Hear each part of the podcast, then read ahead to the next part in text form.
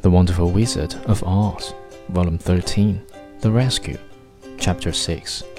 So she called the Winkies to help her, and they walked all that day and part of the next, until they came to the tall tree in the branches of which the winged monkeys had tossed the Scarecrow's clothes. It was a very tall tree, and the trunk was so smooth that no one could climb it. But the woodman said at once, I chop it down and then we can get the scarecrow's clothes.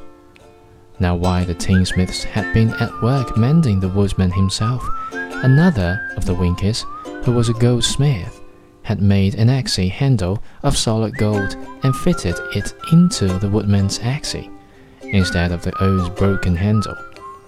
Others polished the blades until all the rust was removed, and they glistened like burnished silver.